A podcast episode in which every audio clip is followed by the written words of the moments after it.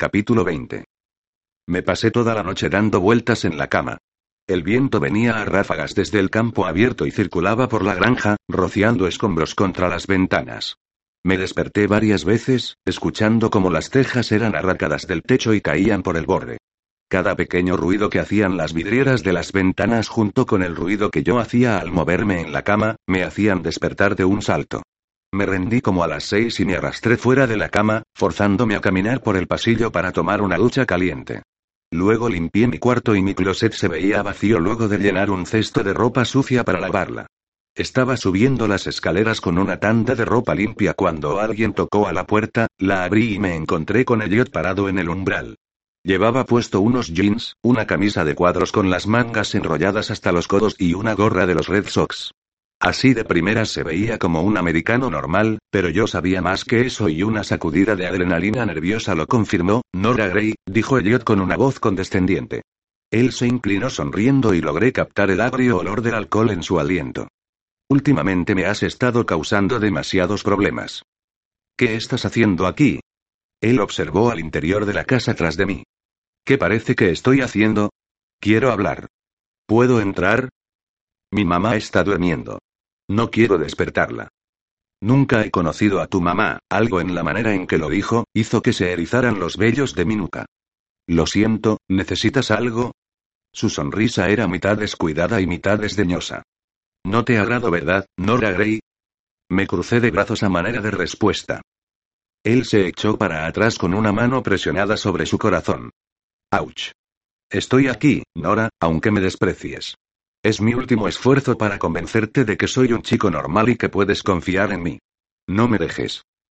Escucha, Elliot, hay par de cosas que necesito hacer. Él metió su puño en la casa y con sus nudillos golpeó la pared lo suficientemente fuerte como para descascarar la pintura. No he terminado. Él arrastraba las palabras con su voz acalorada y de repente inclinó la cabeza hacia atrás y rió calladamente.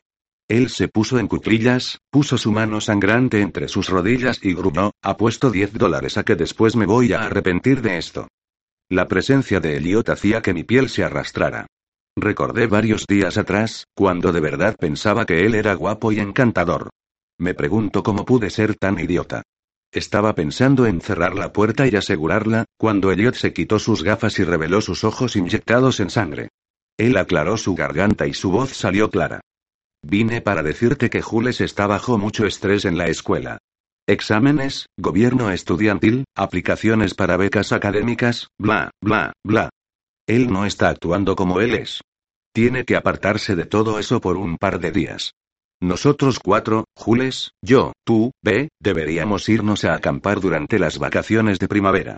Irnos mañana a Powderhorn y regresar el martes en la tarde. Eso le dará a Jules tiempo para relajarse. Cada palabra que salió de su boca sonó inquietante y cuidadosamente practicada. Lo siento, pero ya tengo planes. Déjame hacerte cambiar de opinión. Planearé todo el viaje. Yo pondré las tiendas y la comida. Te mostraré el gran chico que soy. La pasarás muy bien conmigo. Creo que deberías irte. Eliot apoyó su mano contra el marco de la puerta y se inclinó hacia mí, contestación incorrecta, por un breve instante, el vidrioso estupor en sus ojos desapareció y algo retorcido y siniestro lo eclipsó. Involuntariamente me moví para atrás. Estaba casi segura de que Eliot tenía planes asesinos. Estaba casi segura de que la muerte de Kirsten fue obra de él. Vete o voy a llamar a un taxi, dije. Eliot abrió la puerta mosquitera con tanta fuerza que rebotó contra la casa. Él agarró el frente de mi bata de baño y me jaló hacia afuera. Luego me empujó hacia atrás contra la pared del exterior y me inmovilizó allí con su cuerpo.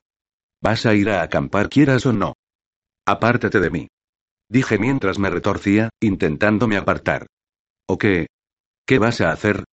Él ahora me tenía atrapada por los hombros y otra vez me golpeó contra la pared, haciendo que mis dientes rechinaran. Llamaré a la policía. No tenía idea de cómo lo había dicho tan valientemente. Mi respiración era rápida y leve, mis manos sudaban. ¿Vas a llamarles a gritos? Ellos no pueden escucharte. De la única manera que te voy a soltar es si me juras que irás a acampar. Nora. Eliot y yo miramos hacia la puerta, de donde venía la voz de mi mamá. Eliot mantuvo sus manos sobre mí por un momento más, y luego hizo un ruido de disgusto y me apartó de un empujón. Cuando ya iba por la mitad de las escaleras del balcón, él miró sobre su hombro. Esto no se ha terminado. Me apresuré a entrar y cerré la puerta con llave. Mis ojos comenzaron a arder. Me recosté contra la puerta y lentamente fui bajando hasta sentarme en la alfombra de la entrada, mientras luchaba para no llorar. Mi mamá apareció en el tope de las escaleras, amarrando el cinturón su bata. Nora. ¿Qué pasa? ¿Quién estaba en la puerta? Rápidamente pestañeé para secar mis ojos. Un chico de la escuela. No pude ocultar el temblor en mi voz. Él, él, ya tenía suficientes problemas por causa de la cita con Patch. Sabía que esta noche mi mamá estaba planeando ir a una boda y recepción de la hija de un amigo del trabajo, pero de ninguna manera iba a ir si le decía que Elliot me había tratado rudamente y eso era lo menos que quería porque necesitaba conducir hasta Portland e investigar a Elliot.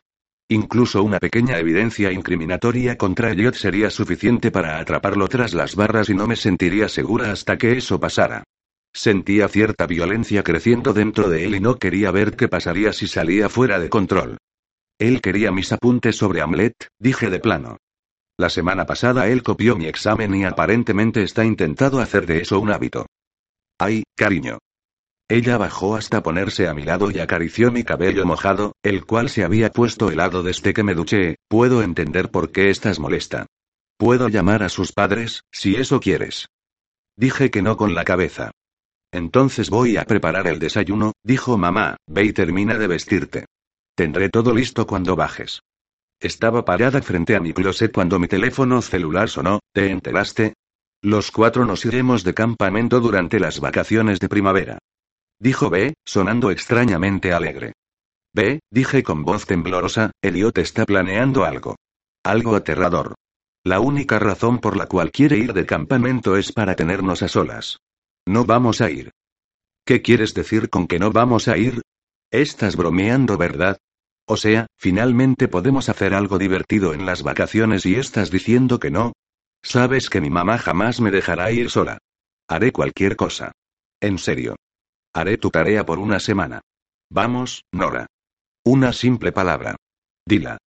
Comienza con la letra S, la mano que sostenía mi celular tembló y la sostuve con mi otra mano para tranquilizarla. Elliot se apareció borracho en casa hace 15 minutos. Él, él me amenazó físicamente. Ella se mantuvo callada por un momento. ¿A qué te refieres con amenazar físicamente? Me jaló hasta afuera y me empujó contra la casa. Pero él estaba borracho, ¿verdad? ¿Eso importa? Bueno, él ha tenido muchos problemas. O sea, fue erróneamente acusado de haber estado involucrado en el suicidio de una chica y fue forzado a cambiar de escuela. Si él te lastima, y dicho sea de paso, no estoy justificando lo que hizo, tal vez él necesite consejo, ¿sabes? Si me lastima. Él estaba borracho. Quizá, quizá ni sabía lo que estaba haciendo. Mañana se sentirá horrible. Abrí la boca y la cerré. No podía creer que B estaba del lado de Elliot. Me tengo que ir, dije cortante. Te hablo más tarde.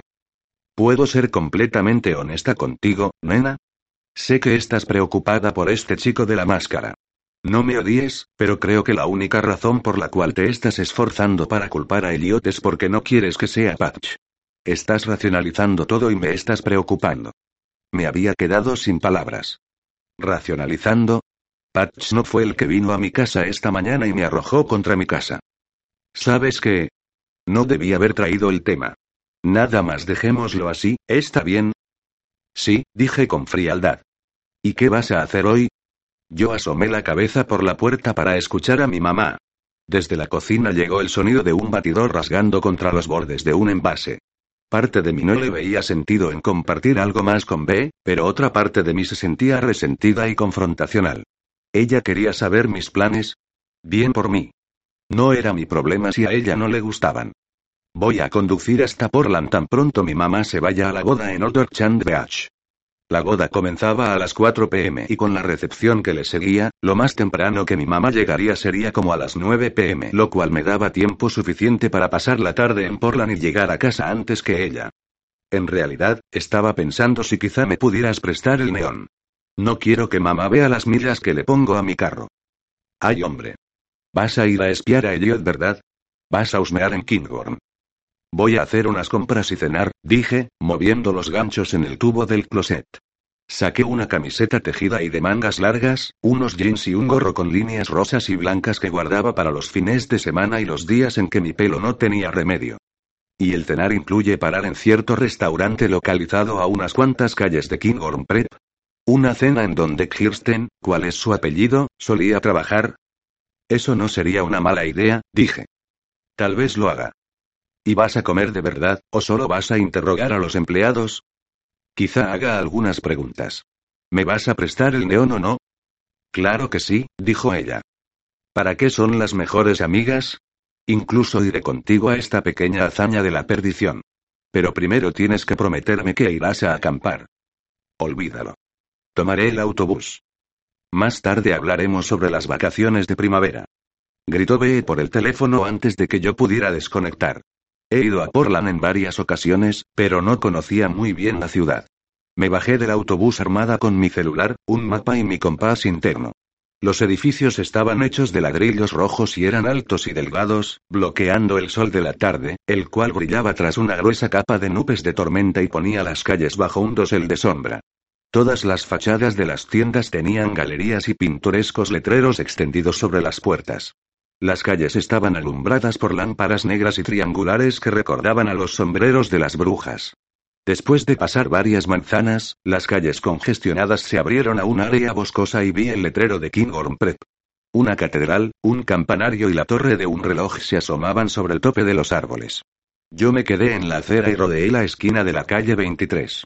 El puerto estaba a unas cuantas manzanas y levemente lograba escuchar a los botes pasar detrás de las tiendas mientras atracaban. A mitad de camino en la calle 23, vi el letrero del restaurante Blind. Saqué las preguntas para el interrogatorio y las leí por última vez. El plan era no lucir como si estuviera llevando a cabo un interrogatorio oficial. Esperaba que si traía a los empleados casualmente el tema de Kirsten, podría sacarles algo que de alguna manera se le hubiera escapado a los reporteros que estuvieron antes que yo. Esperando que las preguntas estuvieran bien guardadas en mi memoria, tiré la lista en el bote de basura más cercano. La campana de la puerta sonó cuando entré. Las baldosas del suelo eran blancas y amarillas y las mesas estaban forradas de azul marino. De las paredes colgaban fotos del puerto. Me senté en una mesa cerda de la puerta y me quité mi abrigo. Una mesera con un manchado delantal blanco apareció a mi lado.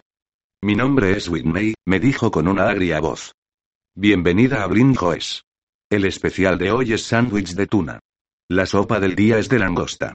Su bolígrafo estaba posicionado para tomar mi orden. ¿Blinjo es? Fruncí el ceño y puse un dedo en mi mentón. ¿Por qué ese nombre me suena tan familiar? ¿No lees el periódico?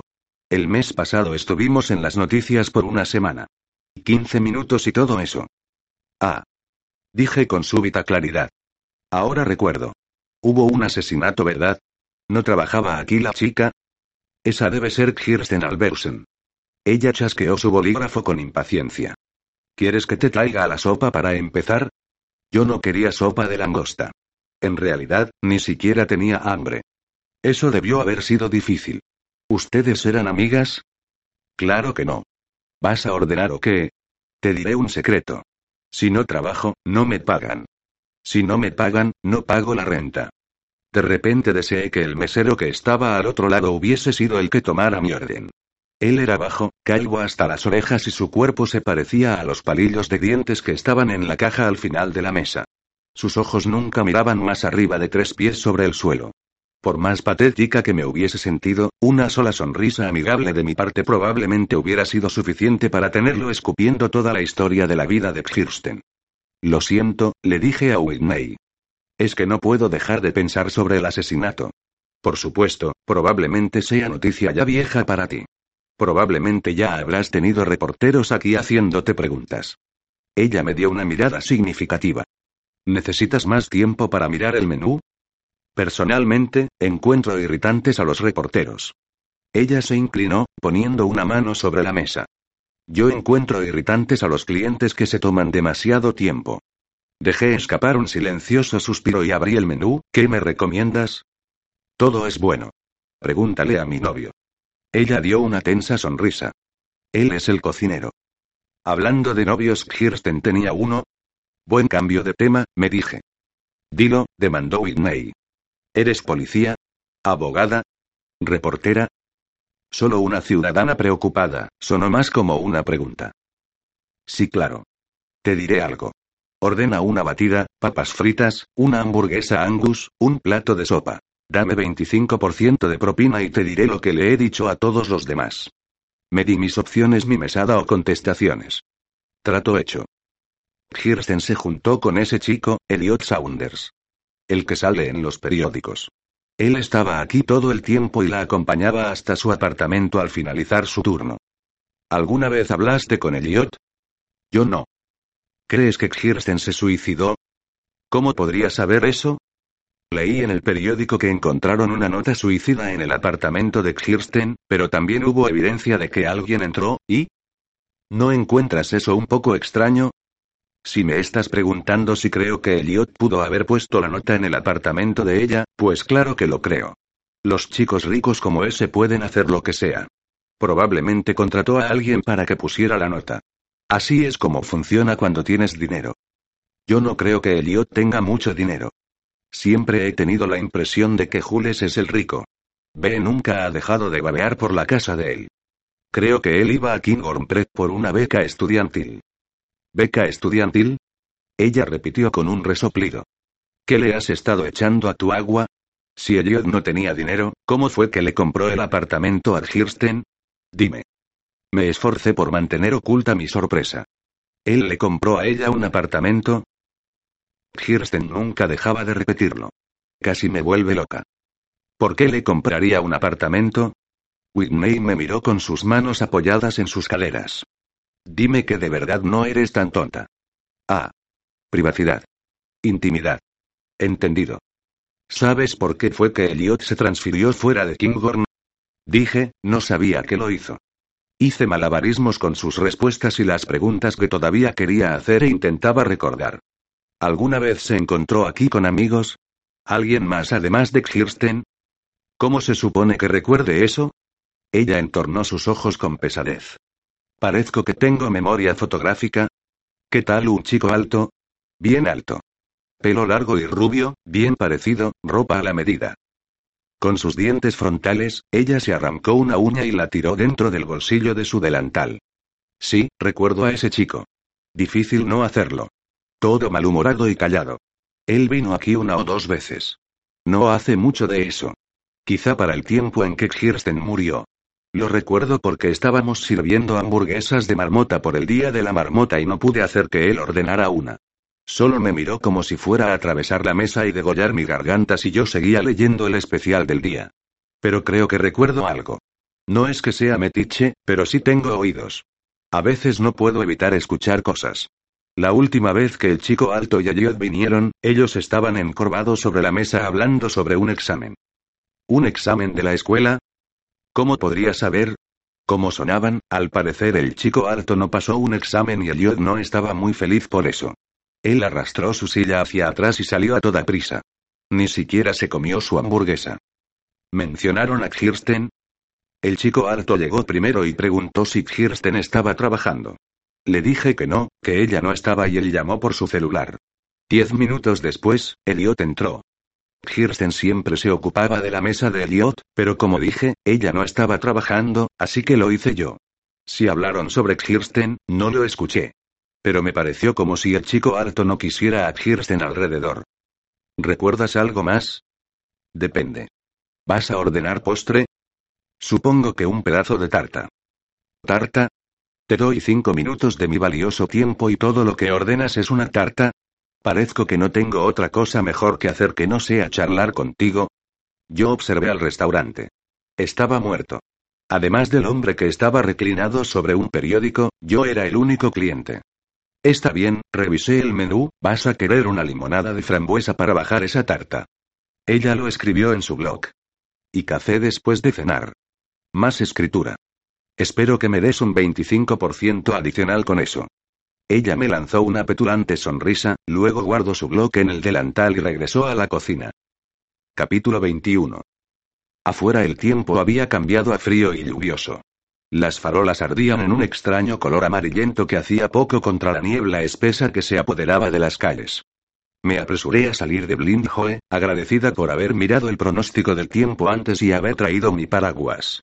Mientras pasaba por las ventanas, veía a grupos de personas reuniéndose en los bares. Estaba a pocas cuadras de la parada de autobús cuando esa sensación helada ahora tan familiar besó la parte de atrás de mi cuello.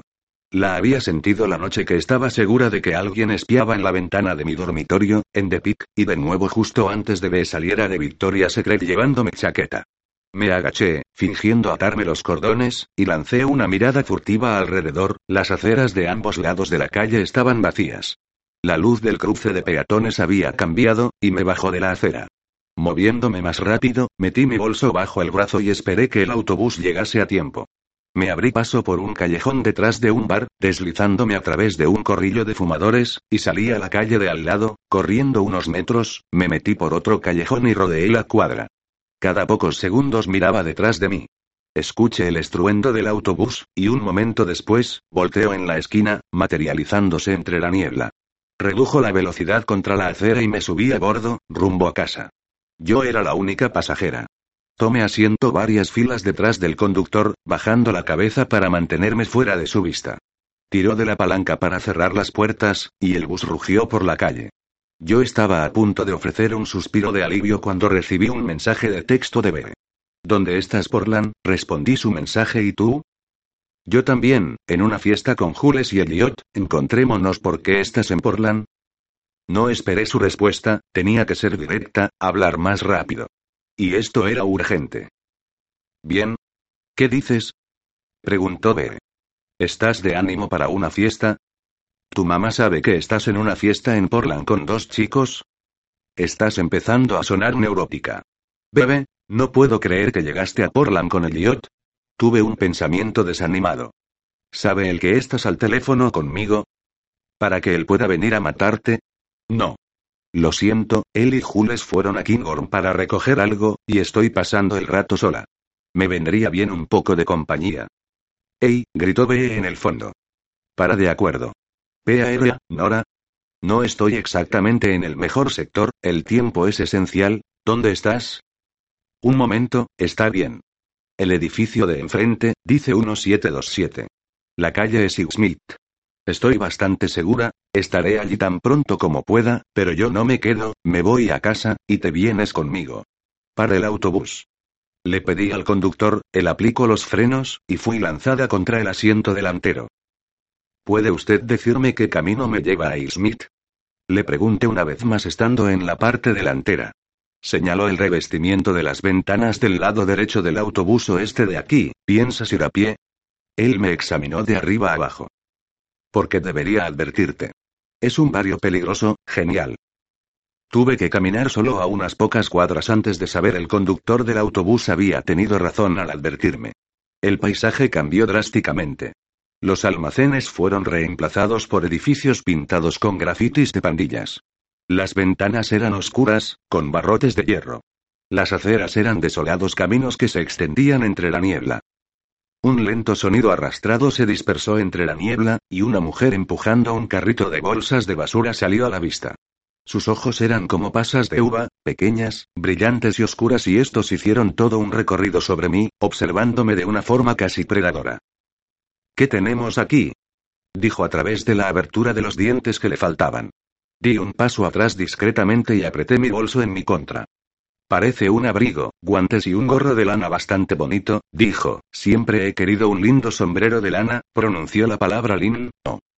Hola, le dije, aclarando mi garganta y tratando de parecer amigable. ¿Puedes por favor decirme cuánto falta para la calle Smith? Se rió cacareando. El conductor de autobús señaló en esta dirección, le dije con menos confianza, le dijo que Smith, quedaba por este camino. Dijo en tono irritado. Conozco el camino a Smith, y no es este, esperé, pero no dio más detalles. ¿Crees que podrías darme la dirección? Pregunté, tengo la dirección, dijo golpeando su cabeza con un dedo que se parecía mucho a una retorcida rama de nudos. Mantén todo aquí, yo lo hago. ¿Hacia dónde está Smith? La alenté, pero no puedo decírtela gratis, dijo en un tono de reprimenda. Te va a costar. Una niña tiene que ganarse la vida. Nadie te ha dicho que en la vida nada es gratis.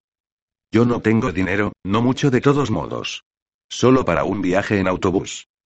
Tienes un abrigo bonito y cálido, miré mi abrigo acolchado. Un viento frío me agitaba el pelo, y la idea de entregar mi abrigo hizo que se me pusiera la piel de gallina, me lo regalaron en Navidad. Me estoy congelando el trasero aquí afuera, espetó ella. ¿Quieres las direcciones o no? No podía creer que yo aquí. No podía creer que estuviera dándole mi abrigo a una mujer sin hogar.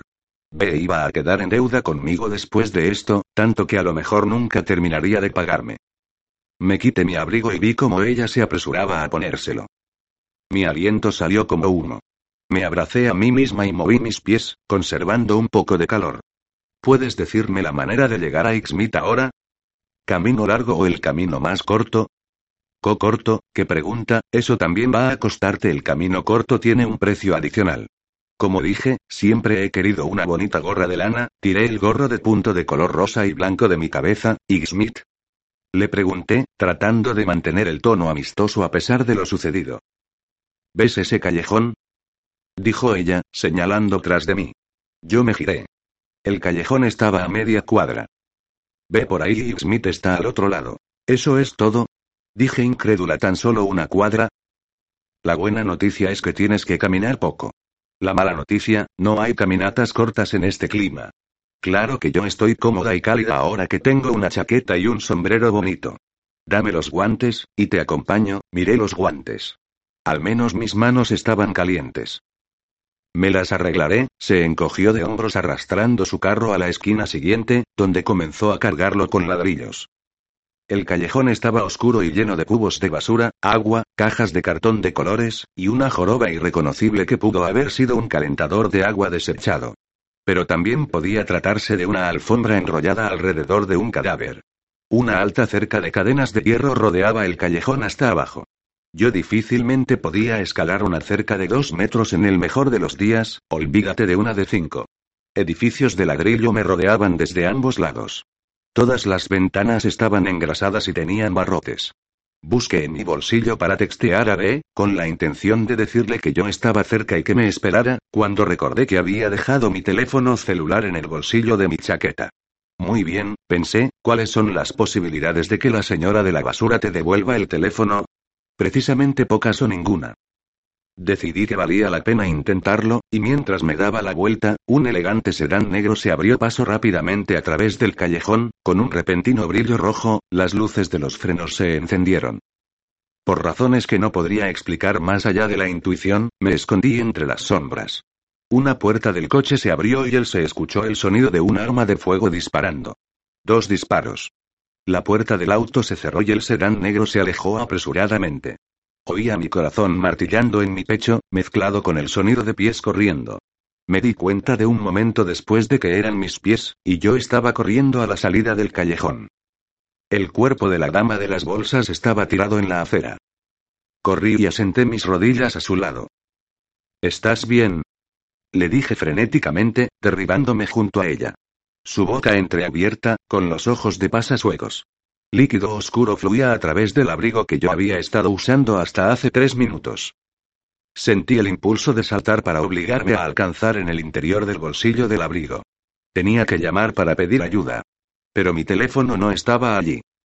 Había una cabina de teléfono en la esquina de la calle de al frente, corrí y marqué al 911, mientras esperaba que el operador me contestara, mire hacia atrás el cuerpo de la dama de la bolsa, y fue entonces cuando sentí mi adrenalina disparándose.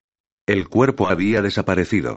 Con una mano temblorosa, colgué, el sonido de pisadas acercándose, resonaba en mis oídos, pero si estaban cerca o lejos, yo no lo sabía. Clip, clip, clip, él está aquí, pensé. El hombre de la máscara de esquí. Metí unas monedas en el teléfono y agarré el receptor con las dos manos. Traté de recordar el número de teléfono celular de Patch. Apretando los ojos cerrados, visualicé los siete números que había escrito en tinta roja en mi mano el primer día que nos conocimos.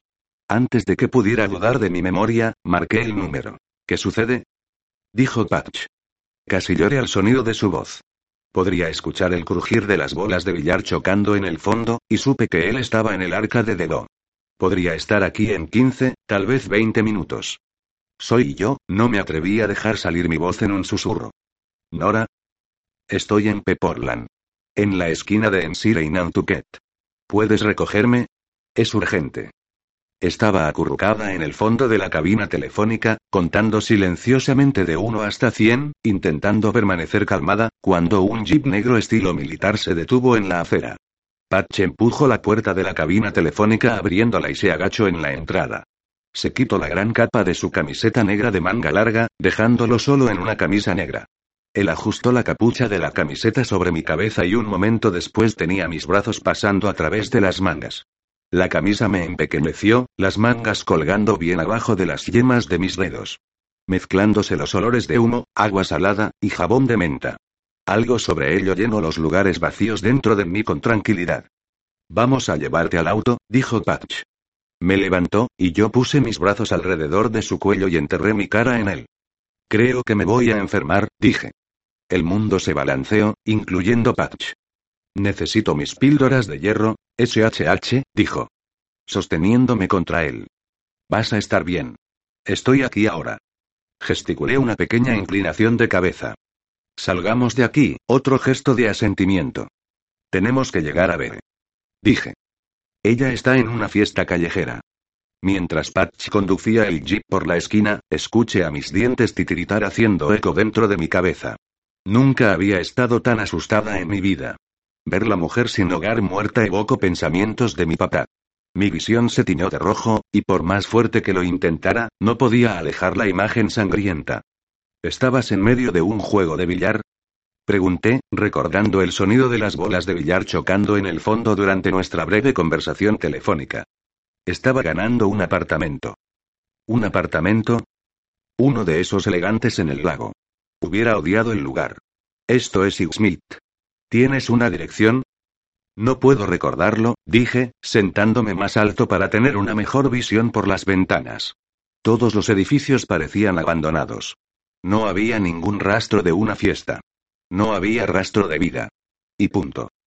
¿Tienes tu celular? Pregunté a Patch. Él sacó un Blackberry de su bolsillo. La batería está baja. No sé si hará una llamada.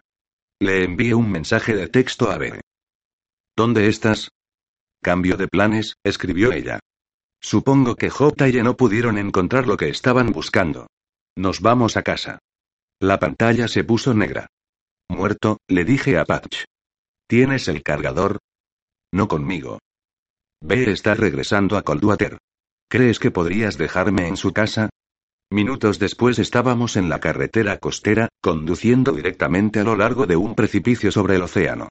Había estado en este camino antes, y cuando el sol salía, el agua era azulada grisácea con manchas oscuras de verde donde el agua reflejaba las hojas de cedro.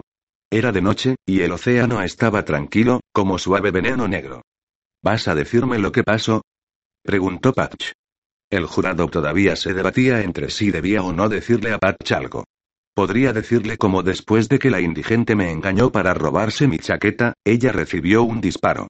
Podría decirle que pensaba que la bala estaba predestinada para mí. Luego podría intentar explicar cómo el cuerpo de la indigente había desaparecido por arte de magia en pleno aire. Recordé la mirada irracional que el detective Vaso había dirigido hacia mí cuando le dije que alguien había irrumpido en mi dormitorio. No estaba de humor para tener un ojo encima y risotadas de nuevo. No por Patch. No en este momento. Me perdí, y una indigente me acorraló, dije. Ella me dijo quítate mi abrigo, limpie mi nariz con la parte de atrás de mi mano y sollocé, se llevó mi gorrita, también. ¿Qué estabas haciendo por aquí afuera? Preguntó Patch. Encontrarme con B en una fiesta. Estábamos a medio camino entre Portland y Coldwater, en un tramo de la carretera exuberante y despoblada, cuando el vapor salió de repente desde el capote del jeep. Patch frenó, fácilmente dirigiendo el jeep a la orilla de la carretera. Espera, dijo él, girando hacia afuera. Levantando la capota del jeep, él desapareció de la vista. Un minuto después dejó caer la capota en su lugar. Sacudió sus manos en sus pantalones, y vino alrededor de mi ventana, gesticulando para que me bajara. Malas noticias, dijo él. Es el motor. Trate de parecer informada e inteligente, pero tenía la sensación de que mi expresión parecía en blanco. Pat charqueó una ceja y dijo. Que descanse en paz. ¿No se moverá? No a menos que lo empujemos. De todos los autos, él tenía que ganar el cacharro. ¿Dónde está tu celular? Preguntó Patch. Lo perdí, él sonrió abiertamente. Déjame adivinar. En el bolsillo de tu chaqueta. La indigente realmente sacó provecho, ¿no? Él exploró el horizonte. Dos opciones. Podemos terminar el paseo, o podemos caminar a la siguiente salida y encontrar un teléfono. Salí, cerrando la puerta con fuerza detrás de mí. Pateé el neumático delantero del jeep. Sabía que estaba usando el enojo para enmascarar el miedo por el que había estado pasando hoy. Tan pronto como estuviera completamente sola, estallaría a llorar. Creo que hay un motel en la próxima salida. Iré allá a llamar un taxi. Dije, mis dientes titiritando fuertemente. Te, te, tú espera aquí con el jeep. Él esbozó una ligera sonrisa, pero no parecía divertido. No voy a dejarte fuera de mi vista. Te ves un poco trastornada, Ángel. Iremos juntos. Cruzando mis brazos, me puse de frente de él. En zapatos de tenis, mis ojos llegaron al nivel de sus hombros. Me vi obligada a inclinar mi cuello hacia atrás para encontrar sus ojos. No voy a ir a ninguna parte cerca de un motel contigo. Mejor sonar firme, así era menos probable que cambiara de opinión. ¿Crees que nosotros dos y un motel apartado hacen una combinación peligrosa? Sí, en realidad. Patch se recostó contra el jeep. Podemos sentarnos aquí y debatir esto. Miro hacia el eminente cielo. Pero esta tormenta está a punto de comenzar su segunda ventisca. Como si la madre naturaleza quisiera cerrar el veredicto, el cielo se abrió y una invención espesa de lluvia y granizo cayó. Le envié a Patch mi mirada más fría, luego solté un suspiro de enfado. Como de costumbre, él tenía un punto. Capítulo 22. Veinte minutos después Patch y yo terminamos en la entrada de un motel barato. No había hablado con él una sola palabra mientras trotábamos a través de la fría lluvia y ahora yo no solo estaba empapada, sino también completamente nerviosa. La lluvia caía en cascadas, y no nos imaginé volviendo al jeep demasiado pronto. Lo que me dejaba a Patsy a un motel en la misma ecuación por un indeterminado periodo de tiempo. La puerta sonó mientras entrábamos, y el recepcionista se levantó abruptamente, sacudiendo las migas de cheetos de su regazo. ¿Qué va a ser? dijo, chupando sus dedos para limpiar el rastro naranja. ¿Solo ustedes dos esta noche? NN necesitamos que nos prestes tu teléfono, hablé, esperando que mi solicitud le hiciese algún sentido. No podrá ser. Las líneas están muertas. Culpa a la tormenta. ¿Qué quieres decir con que las L líneas están M muertas? ¿Tienes un celular? El recepcionista miró a Patch. Ella quiere una habitación para no fumadores, dijo Patch. Giré para encararlo. ¿Estás demente? Gesticulé. El recepcionista digitó unas cuantas teclas en su computador. Parece que tenemos en bingo. Una habitación con cama doble para no fumadores. La tomamos, dijo Patch. Me miró de reojo, y las comisuras de su boca se elevaron. Yo entrecerré mis ojos. Justo entonces las luces sobre nosotros parpadearon hasta apagarse, dejando el vestíbulo en la oscuridad. Nos quedamos en silencio por un momento antes de que el recepcionista buscara a tientas hasta accionar el interruptor de una linterna tamaño industrial. Solía ser un Boy Scout, dijo. De vuelta a aquellos días. Estar preparado. Entonces deberías Tete tener un celular. Dije. Lo tenía. Hasta que ya no pude pagar la cuenta. Se encogió de hombros. ¿Qué puedo decir? Mi madre es una tacaña. ¿Su madre? Él debía de tener 40. No es que fuera de mi incumbencia. Estaba mucho más preocupada de lo que mi madre haría cuando llegara a casa luego de la recepción y se encontrase con que me había ido. ¿Cómo van a pagar? preguntó el recepcionista. En efectivo, dijo Patch. El recepcionista rió, asintiendo con su cabeza. Aquí es una forma de pago popular. Se acercó y habló en un tono confidencial.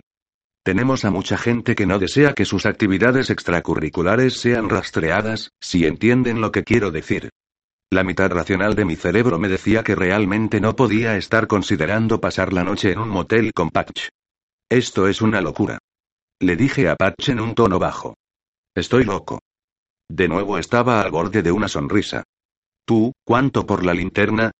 Le preguntó al recepcionista. Este manoteó bajo el escritorio. Tengo inclusive algo mejor velas de larga duración, dijo, dejando dos frente a nosotros. Encendiendo un fósforo, prendió una de ellas. Van por la casa, sin cargo extra. Pongan una en el baño y la otra en el dormitorio y nunca notarán la diferencia. También les dejaré la caja de cerillas. Si no necesitan nada más, que tengan una estadía memorable. Gracias, dijo Patch, tomándome del codo y encaminándome hacia el hall. En la habitación 106, Patch cerró la puerta detrás de nosotros. Colocó la vela en la mesita de noche y la usó para encenderla de repuesto. Levantando su gorra de béisbol, sacudió su cabello como un perro mojado. Necesitas una ducha caliente, dijo. Retrocediendo unos pasos asomó su cabeza en el baño. Parecen ser una barra de jabón y dos toallas. Alcé mi barbilla un poco. No me puedes F forzar a quedarme aquí, solo había accedido a llegar tan lejos porque, una, no quería quedarme afuera en el aguacero, y dos, tenía grandes esperanzas de encontrar un teléfono. Eso sonó más como una pregunta que una afirmación, dijo Patch. Entonces contese tala. Dejó ver su pícara sonrisa. Es difícil concentrarse en respuestas cuando tú luces así. Miré hacia abajo, a la camiseta negra de Patch, mojada y pegada a mi cuerpo. Me sonrojé mientras pasaba a su lado y cerraba la puerta del baño entre nosotros. Dejando que el agua corriese bien caliente, me deshice de la camiseta de Patch y de mis ropas. Un cabello negro y largo estaba pegado en la pared de la ducha, y lo tomé en un cuadradito de papel higiénico antes de desecharlo. Luego me metí detrás de la cortina de la ducha, mirando mi piel brillar con el calor. Masajeando el jabón por los músculos a lo largo de mi cuello y más abajo hacia mis hombros, me dije que podía manejar el tener que dormir en la misma habitación que Patch. No era el arreglo más inteligente o seguro, pero personalmente veía que nada iba a pasar. Además, ¿qué otra opción tenía cierto?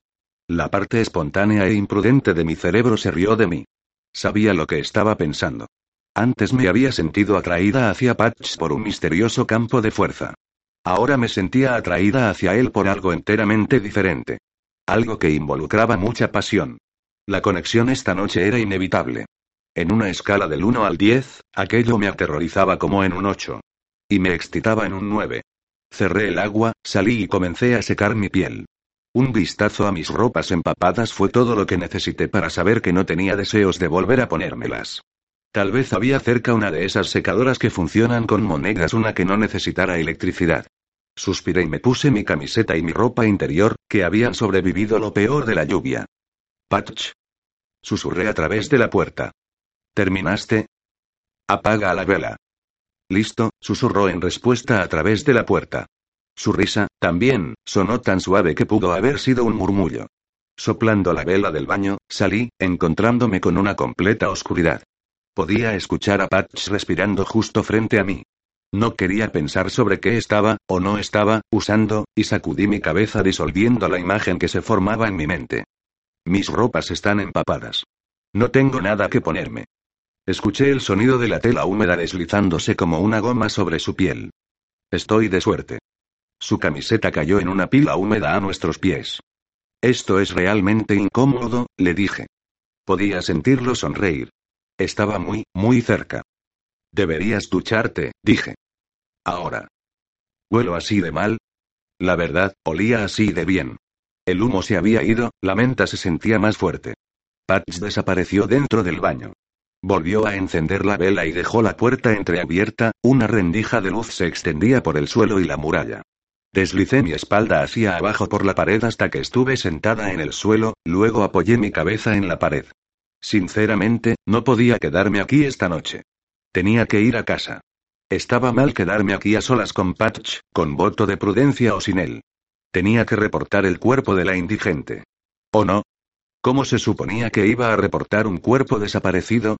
Sonaba de locos, era la terrorífica dirección que empezaban a seguir mis pensamientos, de todas llenas. No queriendo fijarme en esa idea descabellada, me concentré en mi argumento original. No podía quedarme aquí sabiendo que B estaba con Elliot, en peligro, cuando yo estaba a salvo. Después de considerarlo por un momento, decidí que necesitaba reformular esa idea. A salvo era un término relativo. Mientras Patch estuviera cerca, yo no me encontraba en peligro, pero eso tampoco significaba que yo pensara que él iba a actuar como mi ángel guardián. De inmediato, deseé poder retirar el pensamiento sobre el ángel guardián. Convocando mis poderes de persuasión, borré todo pensamiento sobre ángeles, guardianes, caídos, o lo que fuese de mi cabeza. Me dije que probablemente estaba volviéndome loca. Por lo que sabía, había alucinado con ver el cuerpo de la indigente. Y había alucinado con ver las cicatrices de Patch. El agua se detuvo, y un momento después Patch salió usando solo sus jeans húmedos que comenzaban en la parte baja de su cintura. Dejó la vela del baño encendida y la puerta abierta. Colores suaves brillaban a través de la habitación. Una rápida mirada y podía decir que Patch había pasado muchas horas a la semana corriendo y levantando pesas. Un cuerpo tan definido no venía sin sudor y trabajo. Repentinamente me sentí consciente de mí misma. Sin mencionar embobada. ¿Qué lado de la cama quieres? Preguntó, eh, una sonrisa pícara. ¿Nerviosa?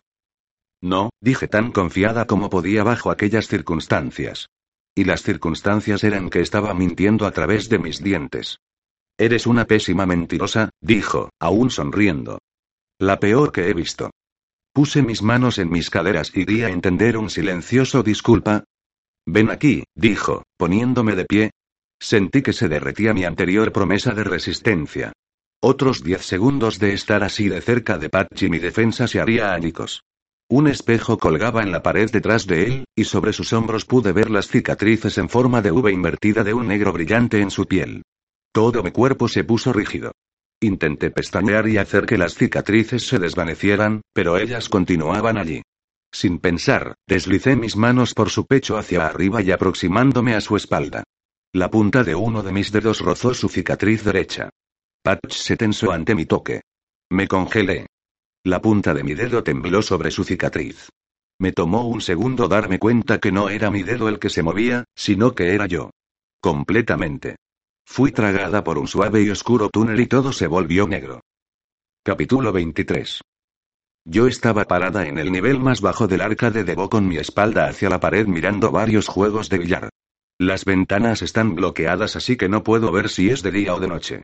Stevie Nicks cantante está saliendo de los altoparlantes, la canción sobre palomas blancas y estar al borde de cumplir 17. Nadie parece estar sorprendido por mi repentina aparición de la nada. Y después me acuerdo que no tengo nada más puesto que una camisola y mis panties ropa interior, no soy muy vanidosa ni nada, pero estar parada en una multitud compuesta completamente por el sexo opuesto, con mis partes esenciales apenas cubiertas, y nadie me está mirando. Algo estaba mal. Me pellizqué. Perfectamente viva, por lo menos a mi parecer. Agité la mano para despejar la nube de humo de cigarro delante mío, vi a Patch al otro lado del cuarto. Él estaba sentado en una mesa de póker, recostado hacia atrás con una mano de cartas muy cerca de su pecho.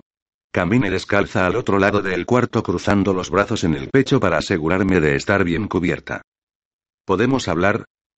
Dije a su oído entre dientes. Había un tono nervioso en mi voz, lo que era comprensible ya que no tenía idea de cómo había acabado en el arca de Dedo. En un momento estaba en el motel y al siguiente estaba aquí. Patch empujó una pequeña pila de fichas de póker al montón que estaban en el centro de la mesa. Tal vez ahora. Dije. Es como que urgente. Deje de hablar cuando el calendario en la pared llamó mi atención. Estaba atrasado por ocho meses, mostrando agosto del año pasado. Justo antes de que comenzara segundo de bachillerato diezmo grado. Meses antes de que conociera a Patch. Me dije a mí misma que era un error, que quien fuera que estuviera a cargo de arrancar las páginas del calendario se había atrasado, al mismo tiempo brevemente y sin querer considere la posibilidad de que el calendario estuviera justo donde debía. Y yo no lo estuviera. Ale una silla de la mesa de al lado y me senté junto a Patch. Él tiene un 5 de espadas, un 9 de espadas, y el de corazones. Paré cuando me di cuenta de que nadie me estaba prestando atención. No, no era eso. Nadie podía verme. Se oían pisadas al otro lado del cuarto, y el mismo cajero que había amenazado con echarme la primera vez que vine al arcade apareció al pie de las escaleras. Alguien arriba quiere hablar contigo, le dijo a Patch. Él alzó las cejas como transmitiendo una pregunta en silencio. No quiso dar su nombre, dijo el cajero a manera de excusa. Le pregunté un par de veces y le dije que estabas en un juego privado, pero no se quiso ir. La puedo echar si quieres. No, mándala para acá, Patch jugó su mano, junto sus fichas y se levantó de la silla. Me salgo.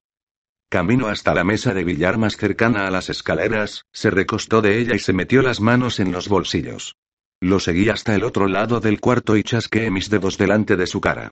Paté sus botas. Al final lo golpeé en el pecho. Él no pestañeó, ni se movió. Se escucharon pisadas ligeras en la escalera, acercándose, y cuando la señorita Greene salió de la oscuridad experimenté un momento de confusión. Su cabello rubio llegaba hasta su cintura y estaba liso como una tabla. Tenía puestos jeans que parecían pintados y una camiseta rosada, estaba descalza. Vestida de esa manera se veía incluso más joven, cerca de mi edad. Estaba lambiendo una paleta. La cara de Patch es siempre como una máscara, en ningún momento tengo la mínima idea de lo que está pensando. Pero tan pronto como miro a la señorita Greene, supe que estaba sorprendido.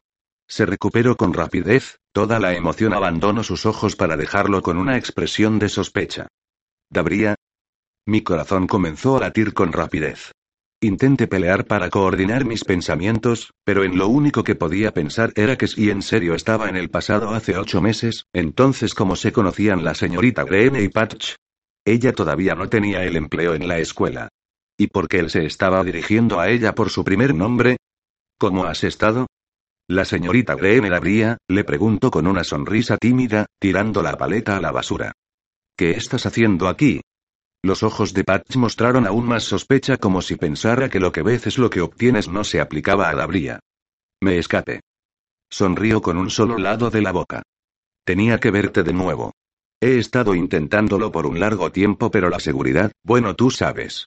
No es exactamente fácil. Mi tipo y tu tipo no se supone que nos mezclemos. Pero eso tú lo sabes. Venir aquí fue una mala idea. Sé que ha pasado un tiempo, pero estaba esperando una bienvenida un poco más amistosa, dijo ella haciendo un puchero. Patch no respondió, no he parado de pensar en ti. Dabría bajo su voz a un tono sexy y se acercó un paso más a Patch. No fue fácil bajar hasta aquí, Luciana está haciendo excusas de por qué es que estoy aquí abajo para mí. Estoy arriesgando su futuro y el mío. ¿No quieres por lo menos oír lo que tengo que decir? Habla. Las palabras de Patch no mostraban ni un poco de confianza. No he perdido mi esperanza en ti. Todo este tiempo, ella dejó de hablar y comenzó a pestañear mostrando lágrimas. Cuando ella habló de nuevo su voz estaba un poco más compuesta aunque aún tenía una nota triste. Sé cómo puedes obtener tus alas de nuevo. Ella le sonrió a Patch pero él no le devolvió la sonrisa. Tan pronto como consigas tus alas de nuevo puedes volver a casa. Dijo ella hablando con más confianza. Todo va a ser como antes. Nada ha cambiado. No en verdad. ¿Dónde está la trampa? No hay ninguna trampa. Tienes que salvar una vida humana. Muy justo considerando el crimen que te dejo aquí en primer lugar. ¿Qué rango tendré? Toda la confianza se esfumó de los ojos de Gabriela, y a mí me dio la impresión de que él había hecho la única pregunta que ella había esperado evitar. Yo te acabo de decir cómo conseguir de nuevo tus alas, dijo ella sonando un poco indignada, creo que me merezco por lo menos unas gracias. Responde la pregunta. Pero su sonrisa oscura me dijo que él ya sabía la respuesta. O por lo menos tenía una buena idea. Cualquiera que fuera la respuesta de Gabriela, a él no le iba a gustar. Bien. ¿Vas a ser un guardián? ¿Está bien? Patch inclinó la cabeza y comenzó a reírse. ¿Qué tiene de malo el ser un guardián? Preguntó Gabriela, ¿no es lo suficiente bueno para ti? Estoy trabajando en algo mejor. Escúchame, Patch. No hay nada mejor. Te estás engañando. Cualquier otro ángel caído saltaría ante la oportunidad de conseguir sus alas de nuevo y convertirse en un guardián. ¿Por qué tú no puedes? Su voz estaba entrecortada por la sorpresa, irritación, y rechazo. Patch se levantó de la mesa. Fue bueno verte de nuevo, Dabría. Ten un buen viaje de vuelta. Sin ninguna advertencia, ella lo agarró por la camisa, lo acercó, y le plantó un beso en la boca. Muy lentamente el cuerpo de Patch se volteó hacia el de ella, su cuerpo ablandándose. Levantó las manos y las puso sobre sus brazos. Yo tragué en seco, intentando ignorar la puñalada de celos y dolor en mi corazón. Parte de mí quería voltearse y llorar, y parte de mí quería caminar hasta allá y comenzar a gritar. No era como que iba a resolver algo. Yo era invisible. Obviamente la señorita Greene. Dabría. Quien sea que fuera. Y Patch tenían un pasado romántico juntos. ¿Todavía estaban juntos ahora, en el futuro? ¿Había encontrado trabajo en la secundaria Coldwater estar cerca de Patch? ¿Era por eso que estaba tan empeñada en asustarme para que me alejara de él? Debería irme, dijo Dabría, alejándose. Ya me he quedado demasiado tiempo. Le prometí a Luciana que me apresuraría. Ella apoyó su cabeza en su pecho. Te extraño, ella susurró. Salva una vida humana, y tendrás tus alas de nuevo. Vuelve a mí, rogó ella. Vuelve a casa. Ella se separa de repente. Tengo que irme. Ninguno de los otros puede enterarse de que estuve aquí. Te amo. Tan pronto como Dabria se volteó, la ansiedad desapareció de su rostro. Una expresión de astuta confianza la reemplazó. Era la cara de alguien que a base de engaños había logrado salirse de una difícil mano de cartas. Sin ningún aviso, Patch la sujetó del brazo. Ahora dime de verdad por qué estás aquí, dijo él. Yo temblé ante el tono oscuro que tenía la voz de Patch. A alguien de afuera le parecería que estaba perfectamente calmado. Pero para cualquier persona que lo haya conocido por un tiempo, era obvio. Le estaba dando a Dabria una mirada de que había cruzado la raya y que a ella le convenía volver a saltar hacia atrás ahora. Patch la condujo hacia el bar. La sentó en un taburete y se sentó en el que quedaba al lado. Yo tomé el de al lado de Patch y me incliné para poder oírlo por encima de la música. ¿A qué te refieres con que porque estoy aquí? Tartamudeo Dabría. Ya te dije, estás mintiendo. Se quedó con la boca abierta. No puedo creer. ¿Tú crees? Dime la verdad, ahora mismo, dijo Patch. Dabría titubeó antes de contestar. Le dio una mirada feroz y luego dijo, está bien. Sé lo que planeas hacer. Patch se rió, era una risa que decía tengo muchos planes. ¿A cuál te refieres? Sé que has oído rumores sobre el libro de Enoch. También sé que crees que puedes hacer lo mismo, pero no es así. Patch cruzó los brazos en el bar. Te mandaron aquí para persuadir de tomar otro curso, ¿verdad? Mostró una pequeña sonrisa. Si soy una amenaza, entonces los rumores deben de ser verdad. No lo son. Son rumores. Si pasó una vez, puede pasar de nuevo. Eso nunca pasó. ¿Alguna vez te molestaste en leer el libro de Enoch antes de caer? Ella lo retó. ¿Sabes exactamente lo que dice, palabra sagrada por palabra? Tal vez me puedes prestar tu copia. Eso es blasfemia. Tienes prohibido leerlo. Gritó ella. Traicionaste a cada ángel en el cielo cuando caíste. ¿Cuántos de ellos saben lo que me propongo? Preguntó él.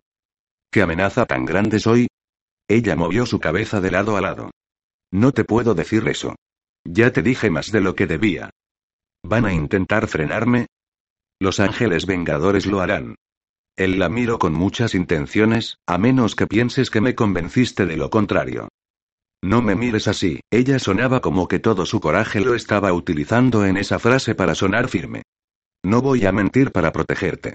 Lo que estás intentando hacer está mal. No es natural. Dabría. Patch dijo su nombre como una amenaza silenciosa. Era lo mismo que estar torciendo su brazo atrás de su espalda. No te puedo ayudar. Dijo ella con una convicción silenciosa. No de esa manera. Sácalo de tu mente. Conviértete en un ángel guardián. Enfócate en eso y olvídate del libro de Enoch. Patch plantó sus codos en el ver de manera pensativa. Después de un momento él dijo, diles que hablamos y que yo mostré interés en convertirme un guardián.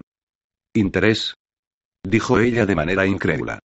Interés, repitió él, diles que yo pedí un nombre.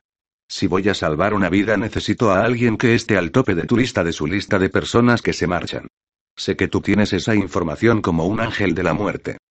Esa información es sagrada y privada, y no predecible. Los hechos de este mundo cambian en todo momento dependiendo de las decisiones humanas, un nombre, Dabría. Prométeme primero que te vas a olvidar del libro de Enoch. Dame tu palabra. ¿Confiarías en mi palabra? No, dijo ella, no lo haría. Patch se rió fríamente y tomando un palillo del dispensor camino hacia las escaleras. Patch espera, ella comenzó saltando del taburete. Patch, por favor, espera. Él miró por encima del hombro. Nora Gray, dijo ella poniéndose las manos sobre la boca tan pronto lo dijo. Hubo una pequeña fisura en la expresión de Patch, frunció el ceño con una mezcla de incredulidad y molestia. Lo que no tenía sentido ya que si el calendario en la pared estaba bien, ni siquiera nos habíamos conocido. Mi nombre no le debió parecer familiar, ¿cómo va a morir ella? preguntó él. Alguien quiere asesinarla. ¿Quién? No sé, dijo ella cubriendo sus oídos y agitando la cabeza. Hay tanto ruido y conmoción aquí. Todas las imágenes se juntan, vienen demasiado rápido y no puedo ver claramente. Necesito irme a casa. Necesito paz y calma. Patch metió un mechón del cabello de la bría detrás de su oreja y la miró de manera persuasiva. Ella tembló con su roce y luego asintió cerrando los ojos. No puedo ver, no puedo ver nada, es inútil. ¿Quién quiere matar a Nora Gray? Patch la instó. Espera la veo, dijo Dabría. Su voz se tornó ansiosa, hay una sombra detrás de ella. Es él. Él la está siguiendo. Ella no lo ve, pero él está justo ahí, porque ella no lo ve. ¿Por qué no está huyendo? No puedo ver su rostro, es una sombra, los ojos de Dabría se abrieron de repente y respiró muy profundo. ¿Quién? dijo Patch. Dabría se cubrió la boca con las manos y estaba temblando al alzar sus ojos para ver a Patch. Tú, susurró ella. Mi dedo se alejó de la cicatriz de Patch y la conexión se rompió. Me tomó un momento para reorientarme. Así que no estaba lista para Patch, quien luchó conmigo sobre la cama en un instante. Fijo mis muñecas sobre mi cabeza. No se suponía que hicieras eso. Allí estaba controlado en enojo en su cara, oscura y a punto de explotar. ¿Qué viste? Levanté mi rodilla y se la hundí en las costillas, quítate de encima. Se deslizó sobre mis caderas y se montó sobre ellas, eliminando el uso de mis piernas. Con mis brazos aún extendidos sobre mi cabeza, no podía hacer más que retorcerme bajo su peso. Quítate de encima o gritaré. Ya estás gritando, y no vas a causar ninguna conmoción en este lugar. Es más un prostíbulo que un motel, mostró una sonrisa letal en las comisuras. Última oportunidad, ¿no la que viste? Estaba luchando contra las lágrimas. Mi cuerpo entero zumbaba con una emoción tan extraña que no podía ni siquiera nombrarla. Me das náuseas. Dije, ¿quién eres? ¿Quién eres verdaderamente? Su boca se volvió aún más macabra. Nos estamos acercando, me quieres matar. Su rostro no reveló nada, pero sus ojos se volvieron más fríos. El jeep no murió realmente esta noche, ¿verdad? Dije, mentiste, me trajiste aquí para matarme. Eso fue lo que dijo Dabría que quieres hacer. Bueno, ¿qué esperas? No tenía idea de dónde iba con esto, pero no me importaba. Estaba escupiendo palabras en un intento de mantener a raya mi horror. Has tratado de matarme todo este tiempo. Desde el inicio. ¿Me vas a matar ahora? Lo mire fijamente, duramente y sin pestañear, tratando de impedir que las lágrimas se derramaran mientras recordaba el fatídico día en el que él entró a mi vida. Es tentador, me retorcí bajo él. Intenté rodar a la derecha, luego a la izquierda. Finalmente comprendí que estaba gastando mucha energía y me detuve. Patch fijó sus ojos en mí. Estaban más negros de lo que jamás los había visto. Apuesto a que esto te gusta, dije, esa sería una apuesta inteligente, podía sentir mi corazón palpitando hasta en los dedos de mis pies. Solo hazlo, dije con tono retador. ¿Matarte? Ascendí, pero primero quiero saber por qué, de los billones de personas en el mundo, ¿por qué yo? ¿Malos genes? ¿Eso es todo? ¿Esa es la única explicación que me das? Por ahora, ¿qué significa eso? Mi voz se elevó de nuevo. ¿Obtendré el resto de la historia cuando finalmente pierdas el control y me mates?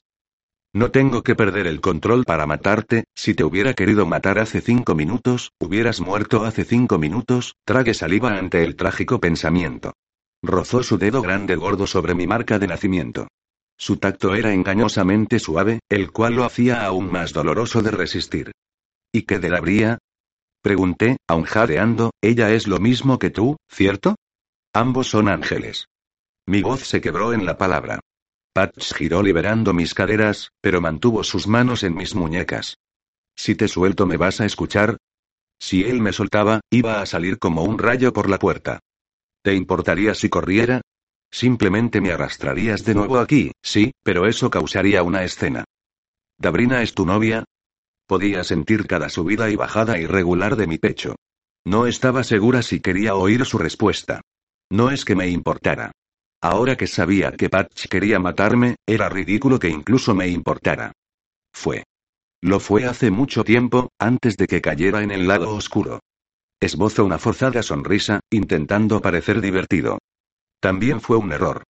Se balanceó sobre sus talones, soltándome lentamente, probando para ver si luchaba de nuevo. Tendida en el colchón, respirando con dificultad, apoyándome en mis codos. Tres minutos pasaron, y me lancé a él con toda la fuerza que tenía.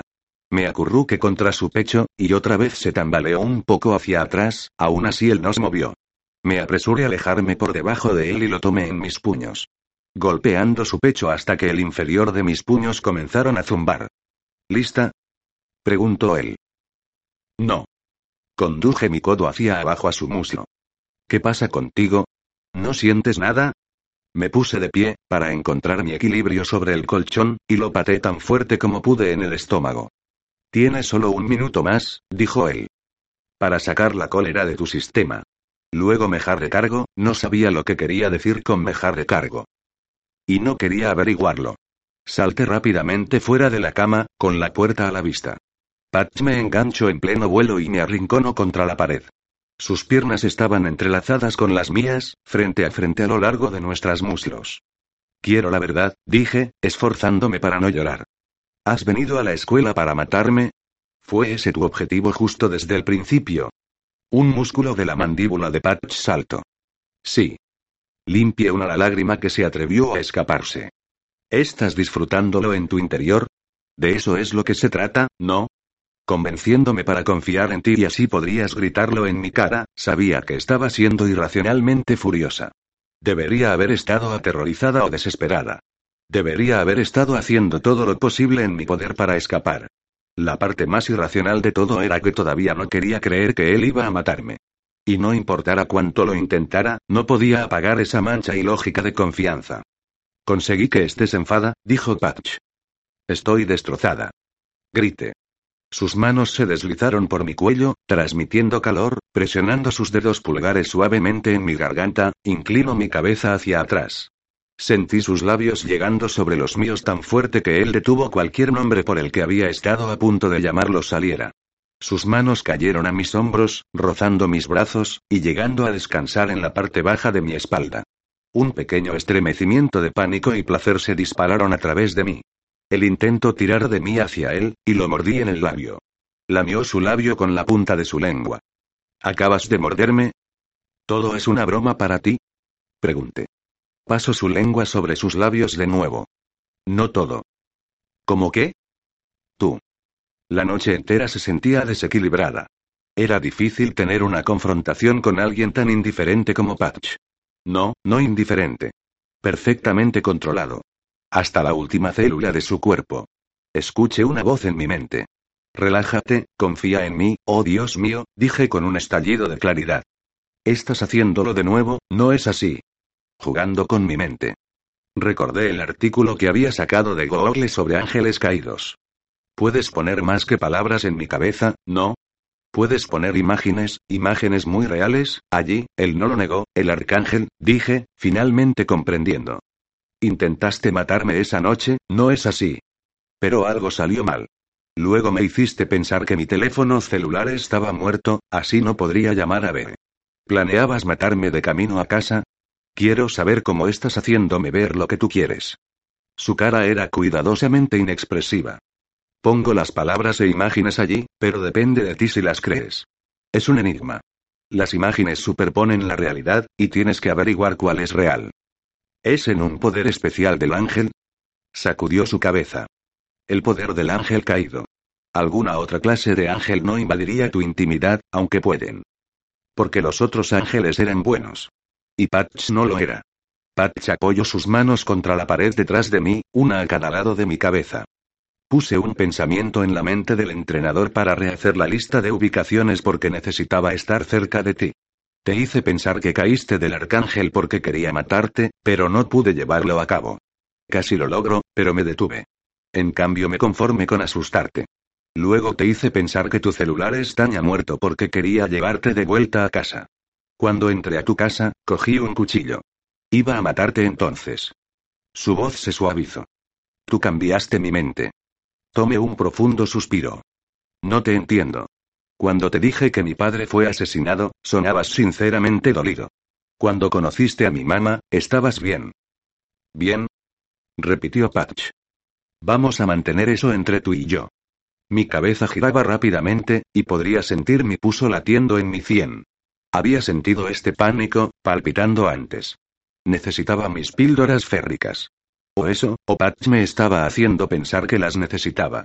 Incline mi barbilla y estreche mis ojos. Sal de mi mente. De inmediato. No estoy en tu mente, Nora.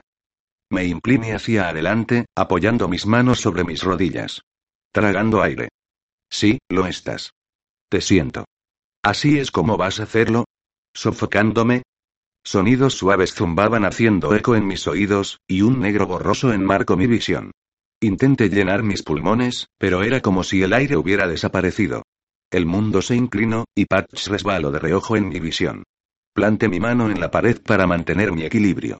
Más profundo intenté inhalar, el apretón más fuerte en mi garganta. Patch se acercó hacia mí, pero saqué mi mano de inmediato. Aléjate. Apoyó un hombro en la pared y me dio la cara, su boca se fijó de preocupación. Aléjate. De. mí. Jade. Él no lo hizo. No. Puedo. Respirar. Me ahogaba, arañando la pared con una mano, y agarrando mi garganta con la otra. De repente Patch me alzo y me cargo con la silla por la habitación. Pon tu cabeza entre tus rodillas, dijo él, guiándome cabeza hacia abajo. Tenía mi cabeza abajo, respirando rápidamente, intentando mantener el aire dentro de mis pulmones. Muy despacio sentí el oxígeno fluyendo de nuevo en mi cuerpo. ¿Mejor? Preguntó Patch después de un minuto. ¿Tienes las píldoras férricas contigo? Sacudí mi cabeza. Mantén tu cabeza abajo y toma profundas respiraciones prolongadas. Seguí sus instrucciones, sintiendo una mordaza aflojarse alrededor de mi pecho. Gracias, dije en voz baja. ¿Todavía no crees mis motivos? Si quieres que confíe en ti, déjame tocar tu cicatriz de nuevo. Patch me estudió silenciosamente por un largo rato. Esa no es una buena idea. ¿Por qué no? No puedo controlar lo que ves. Ese es el punto. Espero unos minutos antes de responder. Su voz era baja, emociones indescifrables.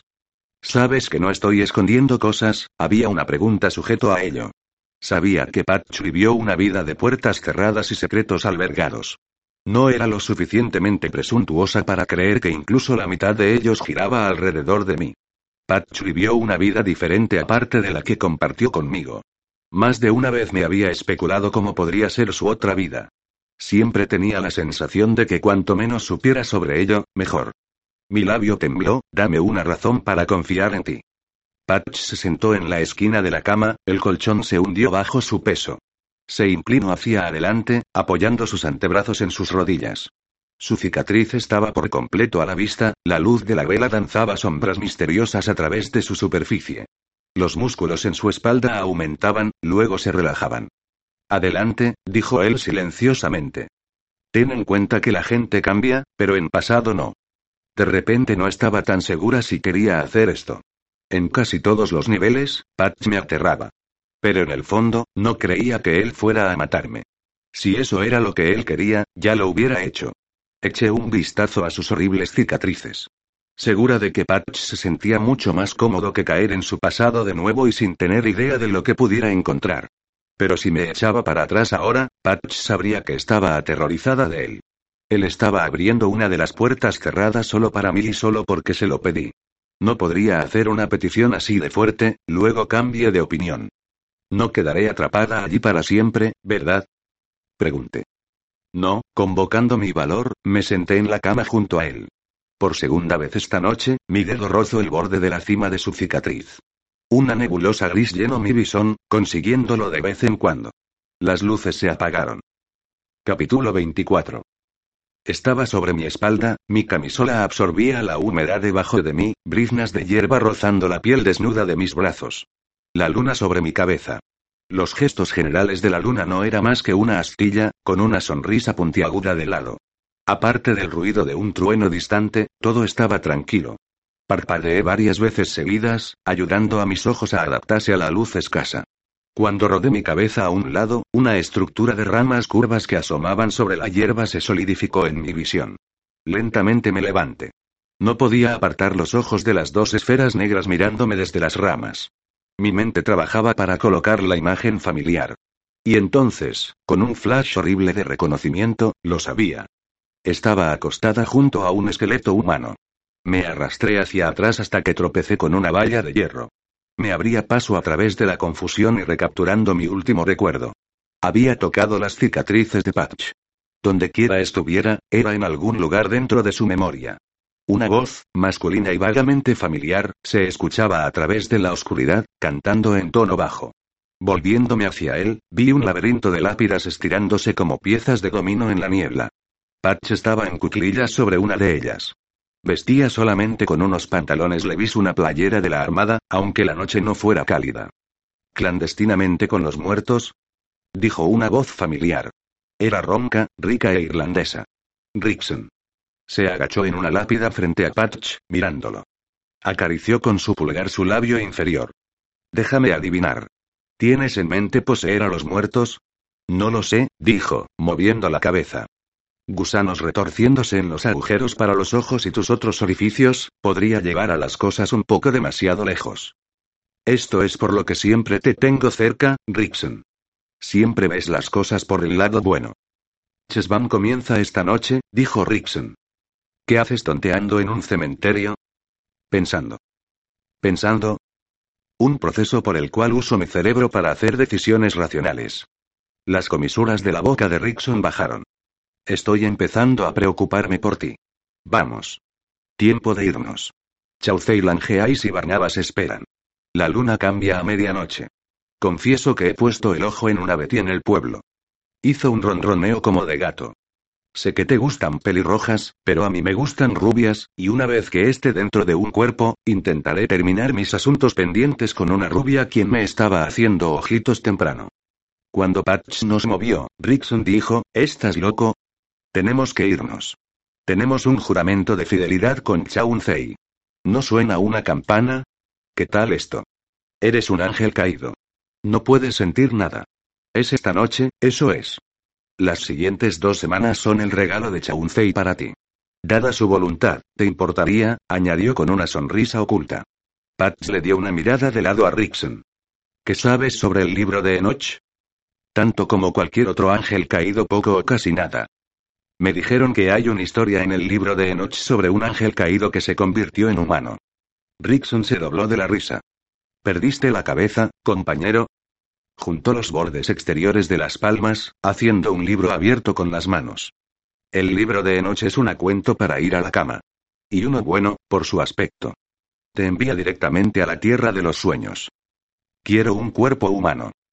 Mejor te conformas con las dos semanas en un cuerpo de un nepil. Mitad humano es mejor que nada.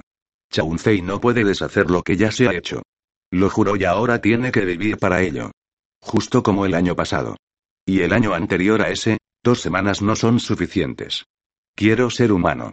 Permanentemente. Los ojos de Patch se centraron en los de Rickson, desafiándolo a reírse de nuevo. Rickson pasó sus manos por su pelo. El libro de Enoch es un cuento de hadas. Somos ángeles caídos, no humanos. Nunca fuimos humanos, y nunca lo seremos. Fin de la historia. Ahora, deja de tontear y ayuda a encontrar el camino a Portland.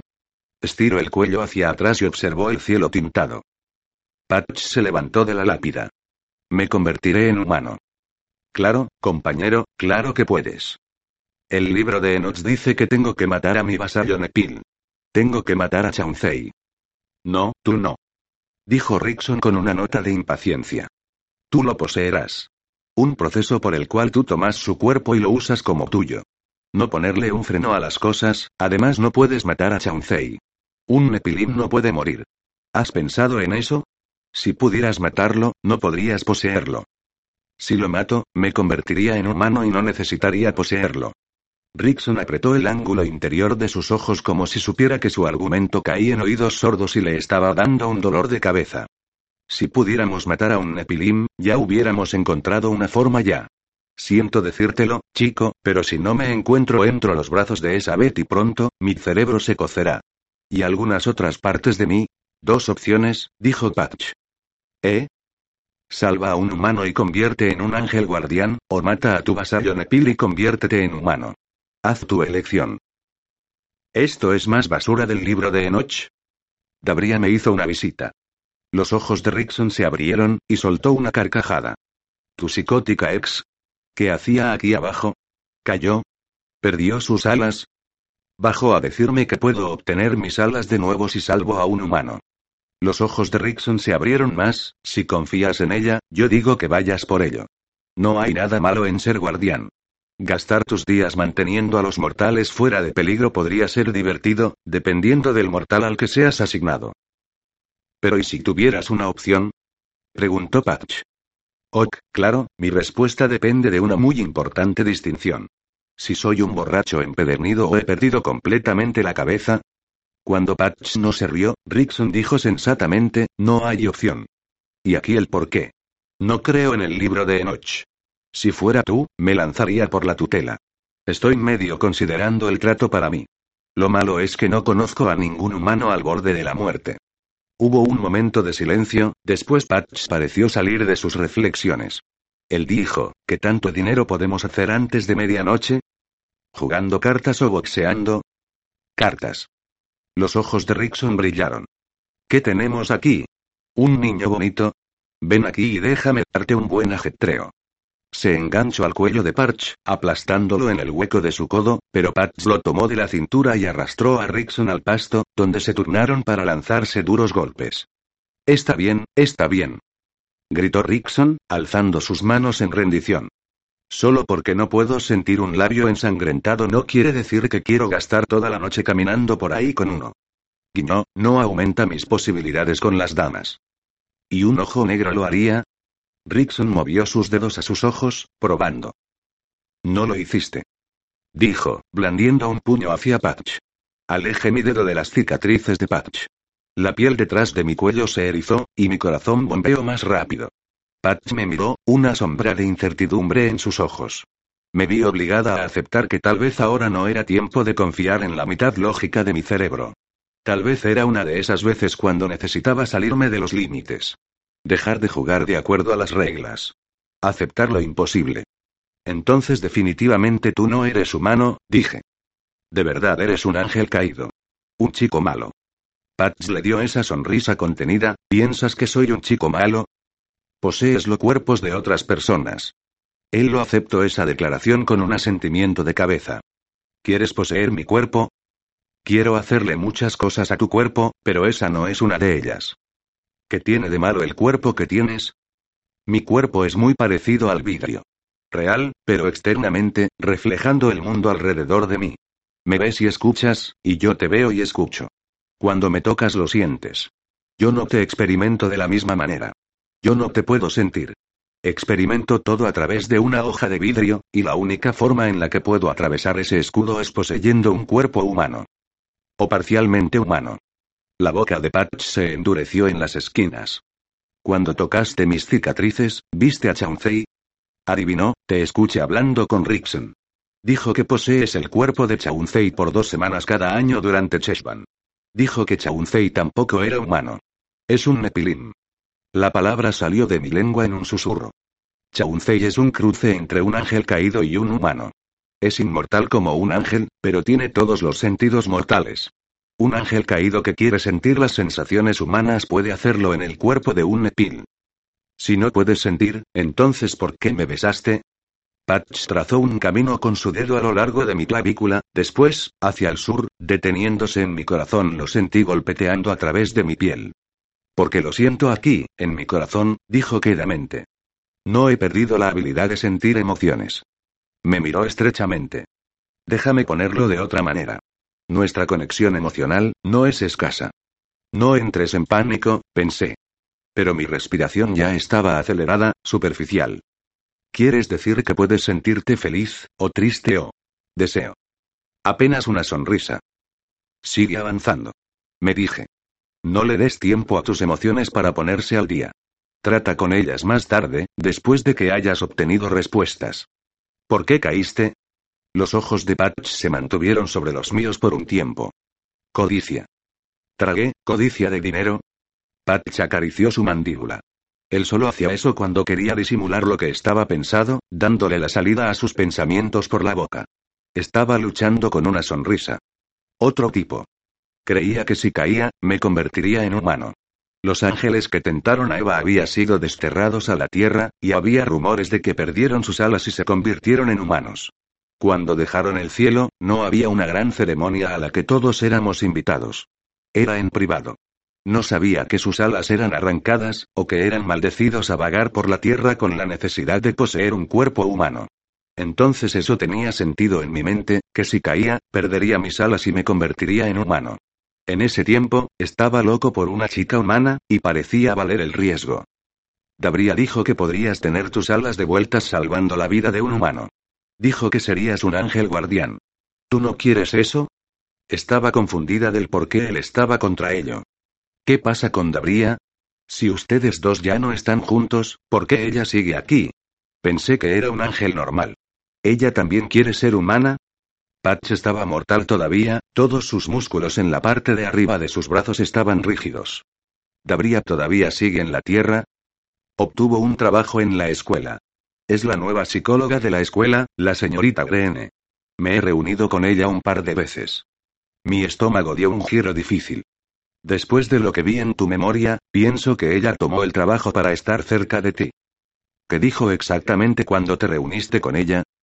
Que me alejara de ti. Insinuó sobre tu pasado peligroso. Me detuve. Algo sobre esto está mal, ¿no es cierto? Pregunté, un cosquilleo ominoso recorría mi espina dorsal. Necesito llevarte a casa. Después iré a la preparatoria a ver los archivos y ver si puedo encontrar algo útil. Me sentiré mejor cuando sepa qué es lo que está planeando. Patch quitó las cobijas de la cama. Envuélvete en esto, dijo, ofreciéndome el montón de sábanas secas. Mi mente estaba trabajando duro para darle sentido a los fragmentos de información. De repente mi boca se puso un poco seca y pegajosa. Todavía siente algo por ti. Tal vez me quiere fuera de la jugada. Nuestros ojos cerrados. Cruzó por mi mente. Dijo Patch. Un pensamiento, frío, perturbador daba golpes dentro de mi cabeza los últimos minutos, tratando de llamar mi atención. Prácticamente me gritaba ahora, diciéndome que Dabría podría ser el tipo en la máscara de esquiar. Todo el tiempo pensé que la persona que golpeó el neón era hombre, justo como B pensó que su atacante era hombre. En este punto, yo diría que Dabría pudo habernos engañado a las dos. Después de un rápido viaje al baño, Patch salió vistiendo su camiseta mojada. Traeré el jeep, dijo. Lo pondré en la salida trasera en 20 minutos. Permanece en el hotel hasta entonces.